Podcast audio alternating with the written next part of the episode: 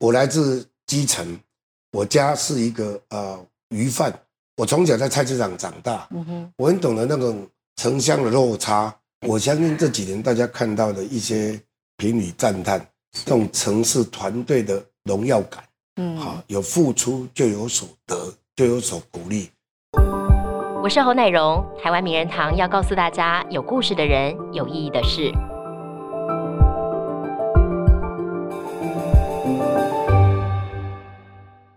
近几年来，一定很多人发现屏东变得很不一样了。从之前二零一九年大家很印象深刻的台湾灯会，还有包括了六对三百的系列活动，哎，屏东呢把很多人印象中从问号变成了惊叹号。这背后一个很重要的推手就是我们的屏东县长潘孟安了。潘县长呢要告诉我们哦，他怎么样从以前一个车城的乡下孩子，带着屏东呢一步一步的脱胎换骨。我们欢迎潘县长。县长呃，主持人好，大家平安，我是潘梦安。县长好，县长应该近几年你听到很多的乡亲也好啦，或者是台湾的朋友也好，都跟你反映说，哎，屏东真的让他们眼睛为之一亮，有吧？有很多人这样跟你说，这是一种鼓励，也是一种激励的哈。那我们很感恩，那这种激励呢，才是我们的前进的原动力哈。那也因为这样的激励，让我们更加的精进。那因为屏东过去呢比较先天不足，跟后天是制度上后天失调。所以在过去的长期就扮演了一个粮仓，作为一个花果天堂。但是呢，在很多的文化建设或是在啊很多的亮点上，哎，大家早期就是比较没有讨论到，感觉比较传统，比较地方，对，就是比较传统农业县的地方。对，那屏东呢，就好像是等于遥远的代名词一样，嗯，就好像本岛中的离岛。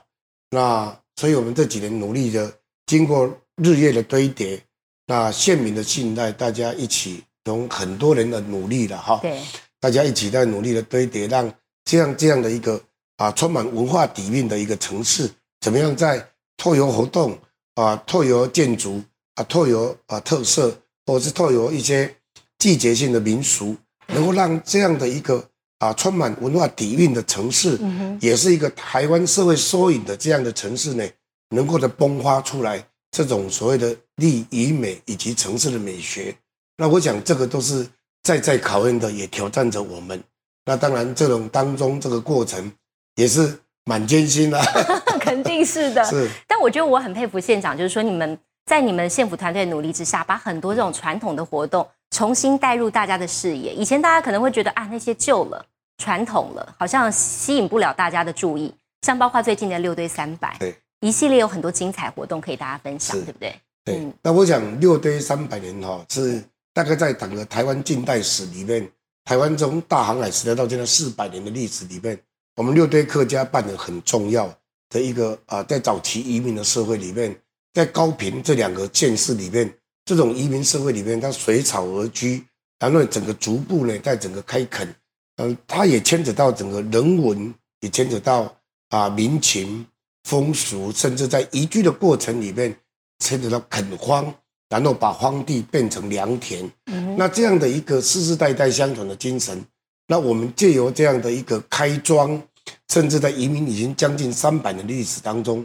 怎么样去溯源啊追根，然后把一些相关的一些民俗文化庆典礼仪，整个把它保留下来，从一开始的填调到整个活动的一个延续，是整年度的啊，希望呢能够秉持了我们客家传统这种。所谓的应景精神以外，勤俭或是质朴的一个这样的一个美德啊，美德能够让它世世代代相传，而且非常重视家庭伦理。那除此以外，这个六堆三百年以外，我们还有很多透过啊春夏秋冬或者种不同的，从族群的部分有客家，有我们原住民，我们的自创的这样的一个斜坡上的艺术季，作为我们在南岛语系国家里面一个很重要的一个啊屏东的品牌一样。像我们为了提升整个阅读的风气，是。特别也举办了南国慢读节，全台湾最长的慢慢读节，这个真的很令人印象深刻的活动，很棒。嗯，那从山到海，那从离岛到农村渔村，对，或在原民部落，对，甚至呢，我们也把过去怀旧的列车变成一个解忧列车，嗯，在在整个火车传统的柴油火车上朗读，甚至呢啊，大家分享，像读书会一样。甚至你来培植更多的独立书店，这样的一个慢慢的讲座，或是系列的活动，甚至呢带动了很多的这种季节的庆典。那这个都是我们在整个展现城市的生命力、展现城市的创造力及设计力的一个很好的展现的平台。嗯，但县长，你刚刚自己也讲了，大家印象中屏东就是传统的农业县。你在推广一个这样文化活动的前期发想的同时，你没有一点点的忧虑或担心，怕这个活动推展不开吗？当然会啊，嗯，因为就好像我过去在办南国漫读节，在当县长之前，我在当国会议员的时候。我为了让啊，我我自命是一个老文青，所以我认识了很多的一些作家，对，常邀请他们到屏东来做办讲座。坦白讲，门可罗雀。嗯哼。那现在呢，只要南国漫读节的我们系列一推出来，现在呢是门庭若市，而且呢是趋之若鹜。对。那这个呢，就是在整个时代的演变以及城市的推演的过程。那通过不同的手法，那以前呢，我们在办理静态讲座，以南国漫读节而言的话。坦白讲，参与的人数不多。嗯哼。然后呢，或是我们办理很多的影视的推推播。事实上，坦白讲，这种城市的美学，基本上那时候厚度不够，或是大家可能我们的宣传上也有所问题，让大家参与度就比较薄弱。那除此以外，包括有很多的，像比如说以传统的农业而言，我们也从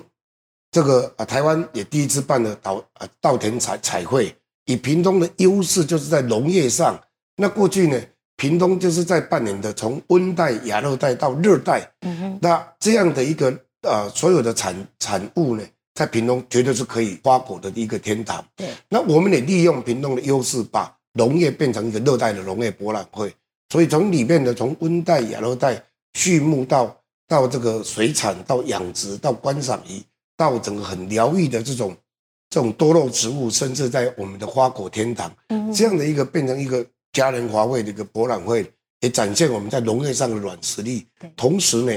我们也把原来我们每个人吃稻米，那也不知道这个这一个这一亩田这一溪田里面，它居然是可以把稻浪变成一种地景艺术，像一个大型的画布一样，对，融入了我们现在结合现代的来的稻田彩绘，像今年我们结合了。啊，这个呃迪士尼的图卡，啊，结合了很多的相关的图卡，这个就是让整个呢，把原来的大家看到绿油油的稻田，它可以透过设计，透过美学，让它变成一个大的画布，一个地景艺术，可以在某一个高度十公尺，利用我们种植农民的技术，来让它变成一个栩栩如生的，像我们传统布袋戏一俩书。哦，然后他们就可以从田里面长出来。嗯啊，那个我们看熊大、兔兔，或是现在的我们的精灵，这个都是可以从从土地上长出来。这个就是在农业上的创意。虽然传统农业不起眼，但如果透过这样的或者结合生物科技，它的产值更高。刚主持人也提到灯会，过去传统的灯会都是用十二生肖。对，二十九年来都是这样。对，那屏东在第三十年办的灯会。我们突破传统，勇于创新，但那个要冒很大的风险。我们不用十二生肖，反而用地景，而且作为永久的地标。那过去呢，灯会完就把东西拆掉了。哦，在我们要求的艺术家创作，你要在地创作，你要在就在地的一个施作。我们要做的是这样的一个方式。现在整个五六十公顷的地方，全部都是无障碍的空间。我们模拟各种各种需求，各种。职业类别、各种年龄层、各种障别，那可能他需要的服务是什么？我们自己找茬，自己找麻烦，自己假设模拟各种情境，来让自己更精进。我我想，这就是就好像我们在做共农游具一样，嗯，做特色公园一样，对，一个乡镇的一个特色的公园，我们不是把建筑师丢了，或是设计师丢了罐头油具来，我们是把孩子跟家长。跟健康亚健康者，从幼儿到一百岁的长者，全部找来开工作坊，让年轻的让建筑师设计坐在旁边。对，我们让孩子去画图。你希望公园里面有什么设施？这个阿公阿妈，你希望公园里面有什么设施？那公园不是孩子的专利，也公园也不是邮局，也不是长辈的专利，他们是可以共荣的。嗯，我们才知道哦，原来。台湾第一个有表意权入法，我们自己自行在利用呃一呃县府的自治条例，通过议会之后，我们在希望这种儿童表意权，他孩子要的东西不是我们丢给他，他有他的想法，他想玩沙，他想玩水，对，我们得考虑到生长者，他到那边，他可能也想先天性的生长者坐轮椅，他也想看，我相信他们画了，他想溜滑梯，我们就要设计师，你要符合人体工学安全怎么样认证的，嗯。让坐轮椅者他可以溜滑梯，想做健康孩子在溜滑梯俯冲的快感，对，或者连同轮椅可以在空中摆荡、荡秋千这样的一个空中摇曳的这种啊感觉。对，那这样我们得做到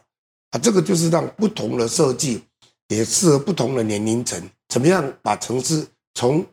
这些老旧的历史建筑里面去爬出这样的历史纹理，对然后融入了城市美学，再加入老建筑融入了新生命，或是让整个地景改造当中加入了更多的艺术。我想这个就是我们在这个城市从没有到有，从有当中怎么样在好，在在更好这样的一个精益求精的态度。嗯，所以从刚刚县长分享，其实也可以听得出来，你在二零一四年的时候你就写了一个人，对不对？上任的时候就写了人这样子一个字，也的确在你后来的施政当中，我们看到很多以人为本的精神。是这是希望你希望在这个施政当中所达到的一个很重要的目标吗？是呃，我讲对我在二零一四年十二月二十五号就职的时候，我的助理没有告诉我要干什么，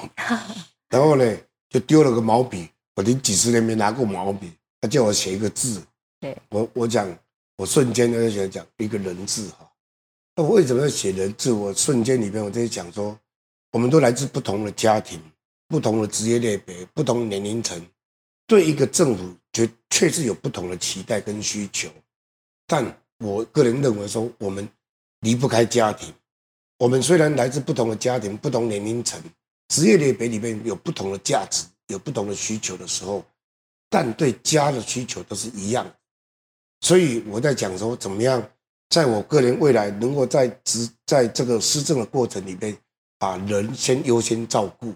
而人要照顾的确不简单，因为每个人的需求不一样，要满足每一个人的需求几乎是不可能。对，但怎么样让大家取得公约数，大家都可以接受的？坦白讲，社福需要很多的预算，嗯哼，那所以我们反而呢精简的一些开支来做全年的照顾。所以从零到两岁这种幼儿的幼托照顾等等，二到学龄前二到五岁、六岁这样的学龄前的托幼政策，像我们在乡下很多的隔代教养。嗯哼，阿公阿妈在田里面忙，他还要忙着去接送孩子，这些对家庭而言都是一个很大的负担。对，所以我们认为宁可让孩子留在校园里面安全的场域环境，对，我们另外再给费用给啊，再拜托老师，嗯哼，我们再另外给这个钟点费。那你们的陪伴孩子做功课，然后到六点之后让他回到家享受天伦之乐。嗯哼，那从国中端，在十三岁到十八岁这边，我们又把所谓的生命教育，就我们年轻的时候曾经叛逆过，是这种世代的隔阂。而因为年轻的十十三岁、十四岁、十八岁孩子，永远没有办法理解阿公走路那么慢，为什么阿嬷老是摸摸吃东西那么慢？因为他没有办法理解那个年龄层。嗯，所以我们用了长照的记忆课程，融入在整个像学习生活技能一样，把它当成一场生命教育。他模拟七十岁、八十岁的样子啊，他才会体会啊，把它真的哦，原来也到机构去跟长辈共学，老幼共学。那这个呢，都是我个人认为是把它定调做一个生命教育。嗯一，样。那从十八到三十五这边，这边大概在创业的阶段、就业的阶段，我就招商引资有三把剑，因为我临近都是直辖市对，会被磁吸。嗯哼，那怎么样创造年轻人愿意留下来？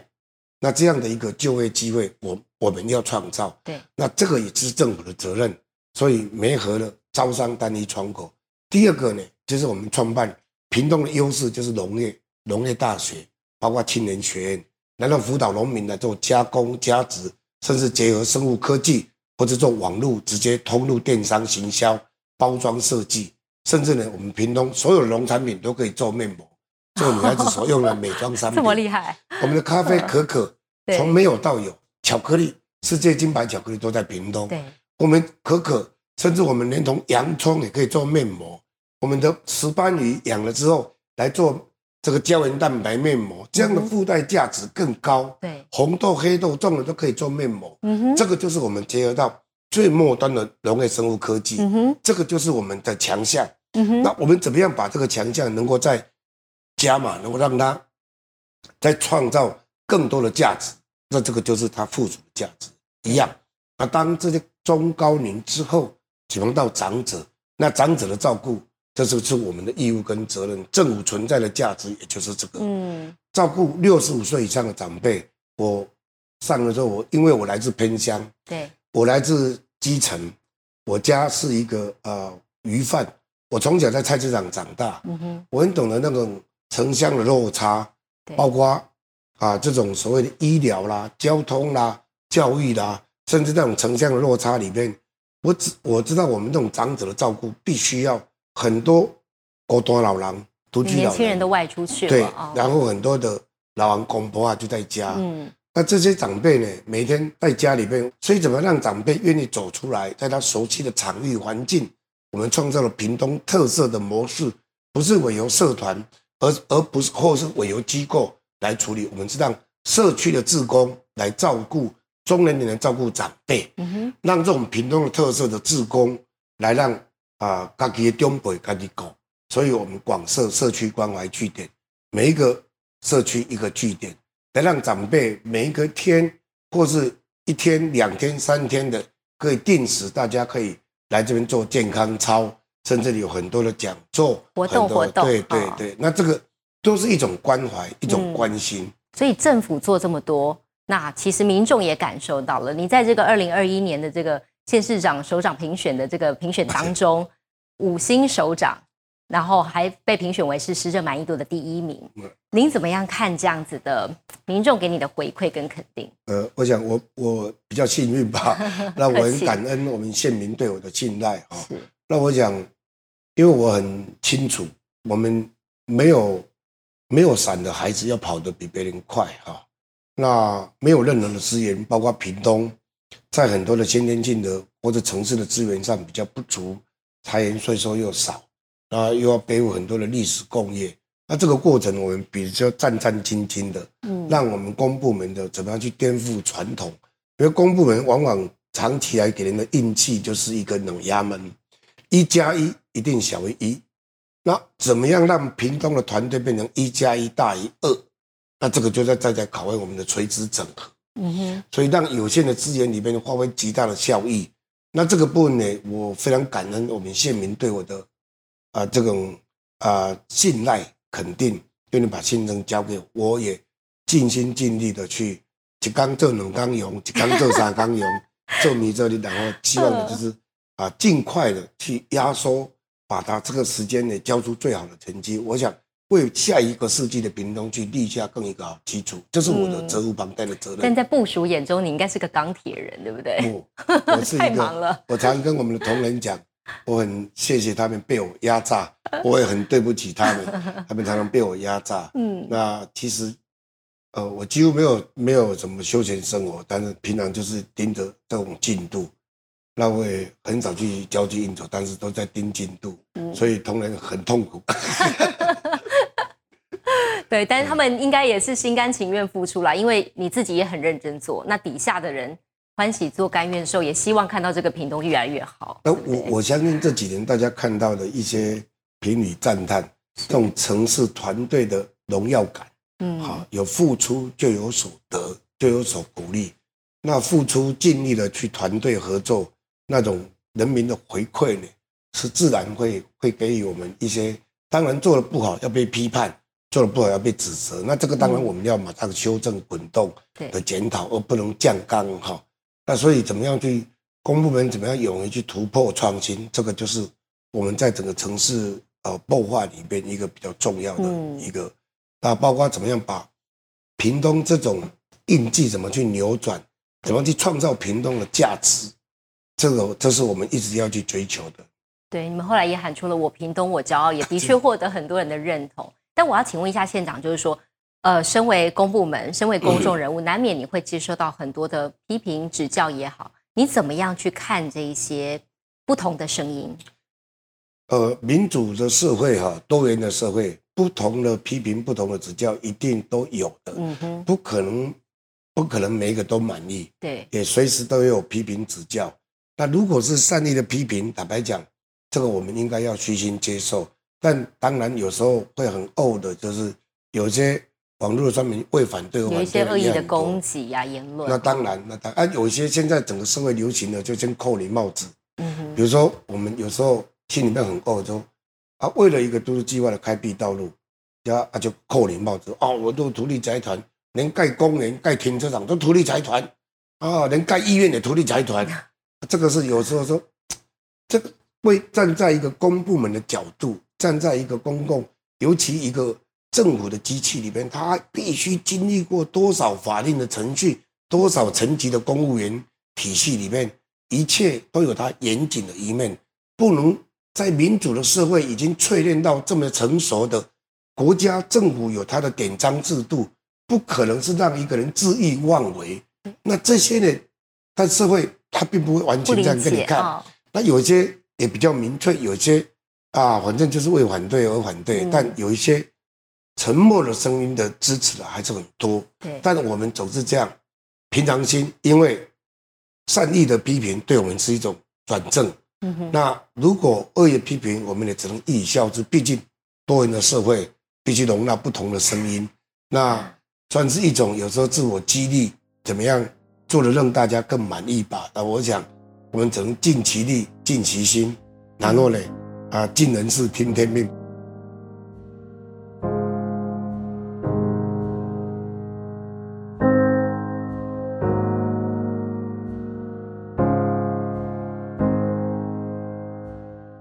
好，现场我们看一下这一段现场很不一样哦，有军大衣，有一个零零七的皮箱，是，跟你以前在从政之前的故事有关，带着这个皮箱，对走遍了亚洲很多地方。对，那时候是怎么样的一段故事？呃，是这样。我大概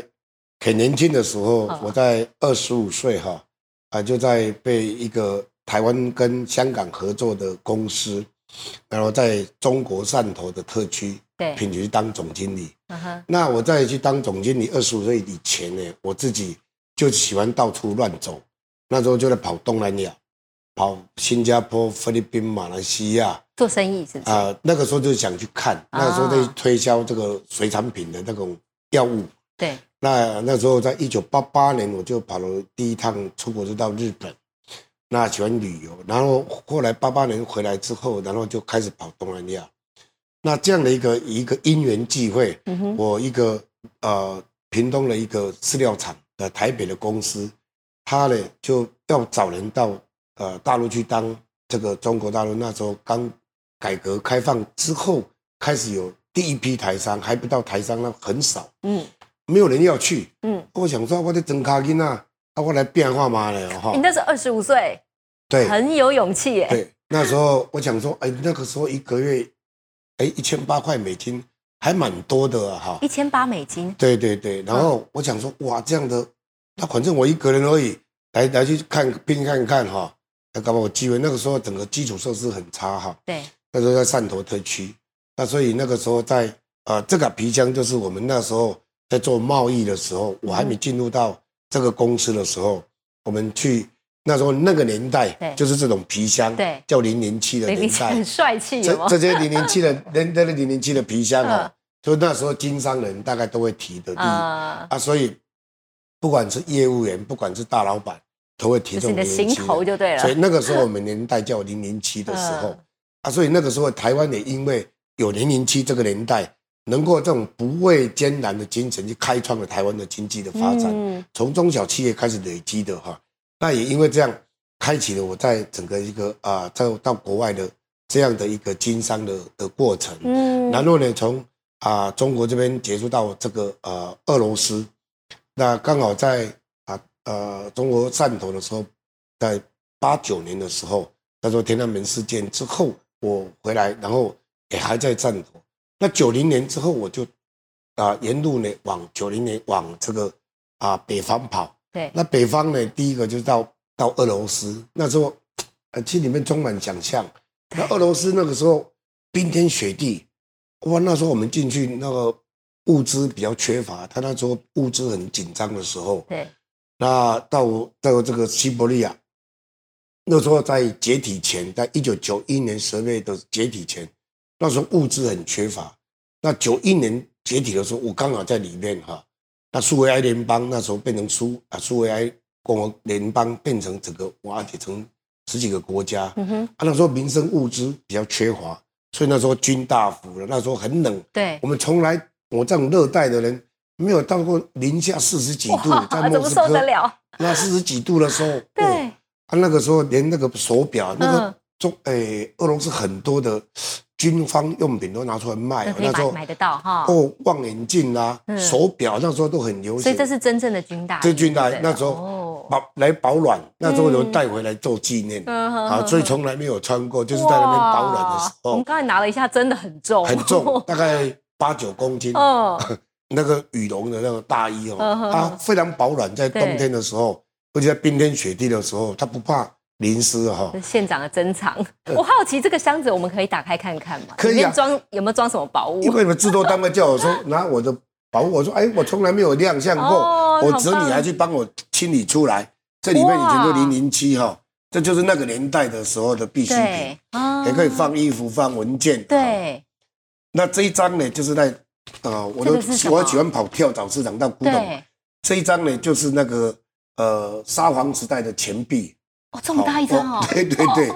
我收藏了很多，我大概喜欢收藏一些钱币的那个。哦，你到各国跑，所以对对对，包成一包的各国钱币。我我临时上来我，这还没有带很多。那这照片是什么东西？这是以前我去啊，也去做贸易的时候带一些鞋子的 example，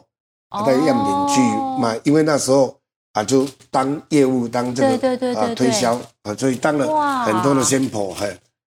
这好有趣的故事哦。对 对对。哎，那我好奇就是。这一段到各国去经商的经历啊，对，对你后来有些什么样的影响？呃，当然有给我滋养很大的养分哦。第一个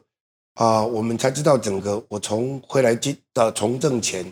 因为有国际经贸的这样的经验跟概念，才知道整个国际情势跟整个经贸的布局，那包括整个一个经贸往返关税啦、各种税则啦等等，那这个才知道整个哦国际的脉络情势。要不然以前我们在恒春半岛都是一个像在一个比较啊那时候资讯不发达，卡整卡。啊卡整卡，然后没有 Google，没有 BB Call，没有行动电话的年代，对。啊完全没有什么那个时候资讯很不发达的年代，那所以根本是凭借着一股勇气带了一张地图，就是这样的一个闯荡的精神，然后就累积了这么多的养分，那回来之后我讲说。这种城乡落差、城市落差、国家与国家之间的，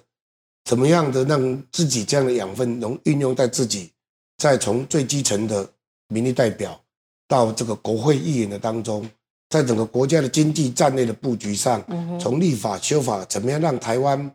在我从最基层的草根民主乡民代表，怎么去把过去看到的能够运用在我自己的家乡，对或者我当县议员的时候，啊，能够提出对。啊，一些过去在国外所看到的东西，对我们宪政的一些可能，那因为国家国情不一样，制度不一样，那也可以做一些可能在城市上破化。那当然，在当国会议员的时候，那这个整个啊，在整个国家的经济战略上，整个一个布局呢，那这个部分我就琢磨比较深，眼界就会比较宽。那当然，因为有一些可能在面对的，尤其那时候台湾要进入 WTO 的时候。你怎么样跟世界接轨？在 WTO 或者在不管你跟纽西兰跟哪里谈 FPA，这些都牵扯到一个国家在整个以台湾以外销为出口为导向的国家，以中小企业密集，在后来在在进程到变成一个科技产业的科技岛的时候，那个过程对台湾是很重要的。所以这些在整个立法过程也让我啊更过去的养分，让我在在从政的过程有更多的。啊，这样的一个啊，有别于一般传统政治工作者的一个看法。现场我觉得很有趣，就是说你不是政治世家出身的，很多政治人物都是爸爸啦，或者是有其他政治的渊源，但你完全没有。你刚才提到说家里是从事养殖业的，但你怎么会对政治有兴趣？然后你一开始要从政，其实爸爸还不不同意，耶，对不对？哦，对我我是这样，我不甘寂寞，因为我从小就，我爸爸就我就离开家乡哦，嗯。我十二岁就把我送到啊十二岁就离开家乡，我小就哦到台南念书啊，他就也独立惯了哈，然后后来家里问点事我就回来当兵回来哈，然后他一直不让我出去，但是我一直不甘寂寞。他希望你接家里的事业，对对啊，因为我爸爸是一个传统的鱼贩，对我，爸爸妈妈在这个菜市场养卖鱼卖了四十年了。嗯哼，我们在庙口，那我呃常常也陪着他去呃买卖这个鱼，或是到港口，对，也见也常常到菜市场去帮忙，见识到很多的人与人之间，那常常在旁边耳熟能详。嗯那我爸爸喜欢去听民主演讲，也常啊、他带着我喜欢对喽哈哦，跟着去嗯啊，然后在那个年代里面他，就有一点印象对啊。然后从在外面的成长的过程，或者国外的过程回来的时候，我一直不甘寂寞的想啊，不然我爸爸不让我出去，那、我我要干什么？我总不能一直窝在这里。我讲说，那时候刚好有在选举，嗯哼，那选举的时候，我又对这个很热衷，我都跑去听那个演讲 啊。我一个表叔呢，我一个表叔，他对政治很热衷哈、啊，他都喜欢载我爸爸去听演讲。那我们爸爸卖鱼丸就会听演讲，那我就去听，听的就很兴趣。那回来之后，刚好我呃九二年、九三年回来台湾的时候，啊，那个时候我也党外运动那时候很兴盛啊，创党的时候我们就要入党啊，那个时候我就想说啊，是不是来参政？我都不敢跟我爸爸讲，我爸爸哈、他们就喜欢论政治而已。那我刚好我们要想选乡长，我就去请教我们很多的长辈，还听说啊，这个选乡长要花很多钱，要看你家有的所有权状啦，看土地所有权状，看存折。嗯我一听到傻眼了，嗯，哇，你非得要讲啊，不然怎么？原来政治是这样 对哦，那我说这个不是我们能做的。，对，那那时候乡长啊、议员都不同时候选是，啊，县长那个时候都不同时候选。那时候几乎台湾是每一年都有在选举。那啊，这个乡长选完，哇，议员把我不让我选。我后来登到是在代表，我讲说这么最小的代表区，我就偷偷跑去登记。乡民代表，对，嗯然后我想说，我偷偷登记，第二天我爸爸还不知道，啊，后来我跟他讲，他骂死我了，他说我凭什么去登记这个？叫我喝啊腿头咯、假头咯，啊是这头咯哈？啊，那时候我在帮忙送瓦斯的，我说不行啊，一定要我好好去工作。我说啊，不然你我移一遍哦哦，然后讲说，阿兰老婆，我们来改变这样文化看看。啊，兰我如果有给我有机会，我就玩这一次。啊，如果有机会，让我来为民服务啊；如果没有，我们来改变这样的文化啊。我我我爸爸把我骂臭骂的要命，他跟我讲啊，咱若无钱无势，啊，咱若无毋是啥物有背景的人，咱只不过一个鱼贩，迄卖鱼仔的人，凭什么跟人插政治？我就不服输了，跟我爸讲，你让我已经登记了，没办法退了，退了这个几乎啊，好像是啊、我我被人家抽还没选就先输了的感觉哈。啊，我就不认输的 跟我爸爸讲，我爸爸终于被我说服，嗯，然后就开始开启了我一连串的，从最草根的乡民代表，当一届还没完就选两届议员，第二届议员还没选完就当立委嗯哼，啊，三届立委还没选完，还没当完就当县长，到现在就开始这样一路。那也因为这样一路的从草根的民主到啊、县里面的一个议会啊、地方的议会殿堂到国会殿堂，让我们累积更多更多的在整个啊、这个呃县政擘画、国政擘画上更多的一些经验跟啊、地方的需求，嗯，所以我们更坦白讲，我我个人认为也更比较能接地气。对，也是因为这样一路深耕上来，你才会知道说民众真的要的是什么。那你要怎么样让这个县市变得更好对？但我好奇的是说，县长，你从一开始的选举到现在没有输过，对不对？蛮幸运的。你自己觉得你这一路以来经营的最中心思想是什么？呃，我想我一路以来，第一个哈，我我们要扭转这种选举文化，改变这种选举文化，一路来说，我我很自知之明的，在我们那个年代选乡民代表选议员的时候，只要你把新台币弄好，绝对是保证那时候的状况是这样，嗯，那是公开的，对啊。但是呢，我们认为应该去扭转。如果像这样的话，我我以我在国外的那么多的历练的人，都没有办法去扭转。那未来像我们这样的来自这样的家庭的人，永远都没有参政的机会。也没有办法去改变这个社会的机会，永远都是这个社会参政者就变成有钱人的权利。对，那我们这来自市井小民的人，永远不可能。所以，我我就这样一路以来，我讲说，我们一定要比别人更认真，比别人更打拼。对，因为我们要比别人更珍惜，那不然，人这个乡亲给我们那么好的机会，给珍惜这样的机会，那如果自己没有把它做好。反而呢变成累赘，而且，呃，反而变成一个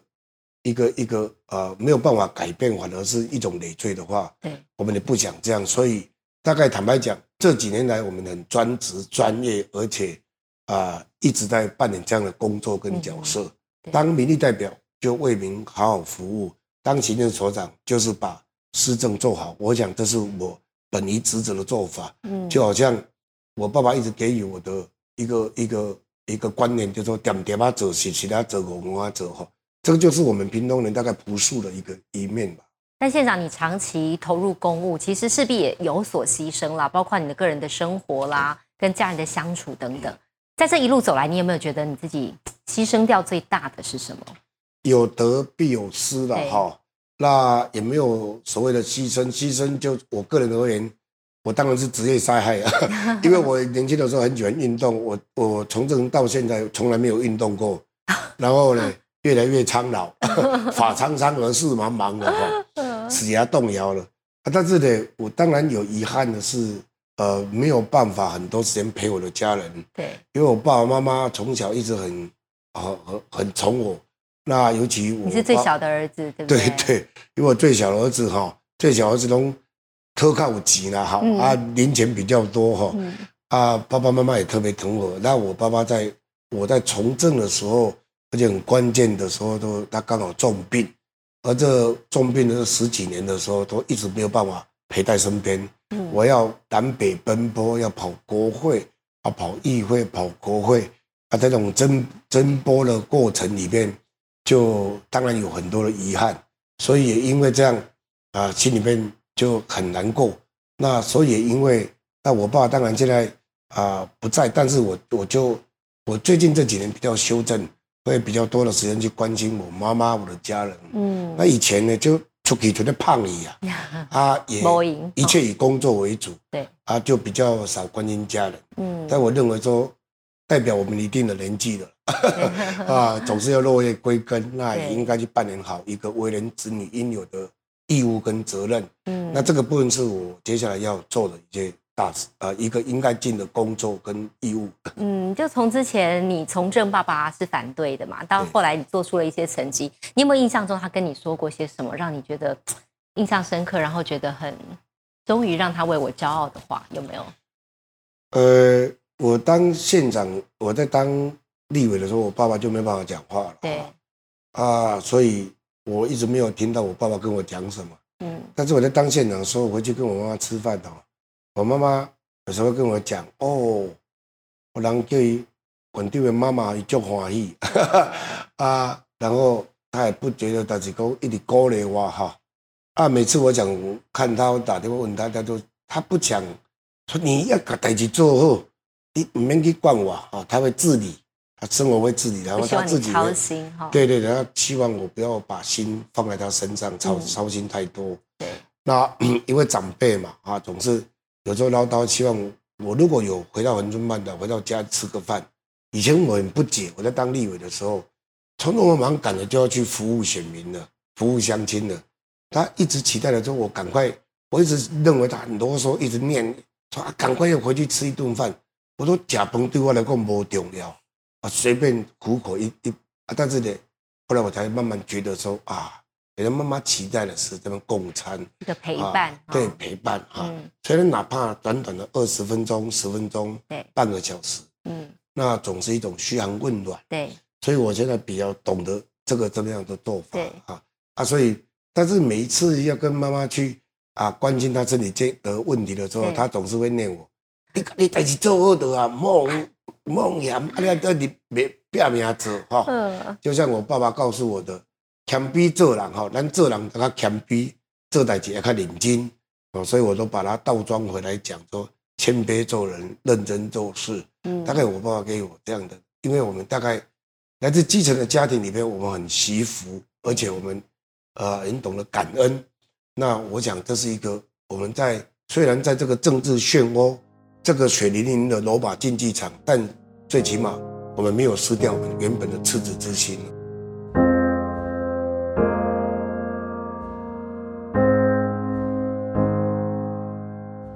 县长，你现在就职七周年，刚刚办完记者会，你接下来的任期当中，你对于屏东，你还希望有些什么目标可以达成的？有没有？哎，我当然屏东是一天比一天更好哈，那这是我的期许。那我当然未来希望的是赶快在屏东里面重大交通建设赶快早日动工，然后呢，科学园区也赶快早日动工。虽然科学园区在二零二二年七月份就要挂牌招商，嗯，那科技产业园区要招商，那医疗整个重大医疗能够呢赶快进驻，让我们很多来自啊原乡部落、偏乡、离岛或者恒春半岛这些啊涉及到可能在呃生命身体需求上重急诊，呃不用呢再坐车劳顿到高雄，或者啊因为每个人生命都是无价的，每一个人的家庭每一条生命都是家庭的宝贝。那不管他任何年龄层、任何职业类别，每一个人都是无价的。那所以我很希望的是，赶快让屏东呢，我期许的是在我们这二零二二年，我在啊二零二一年的满十二呃七周年的就职的时候，我特别啊、在主持人问我的时候，我临时移动了，我就我特别跟我们的团队请托，拜托他们再陪我，再打未来的三百六十五天，让我们最后一年努力。，对对对，我们还是要随时上紧花条，嗯，希望把遥远的屏东代名词呢，把屏东过去给人家遥远的代名词的印记，变成一个品牌屏东，屏东品牌。我想，那这这是我最需要努力的，哪怕是从交通面，哪怕是从啊美学面，哪怕是城市的竞争软实力、硬实力呢，我想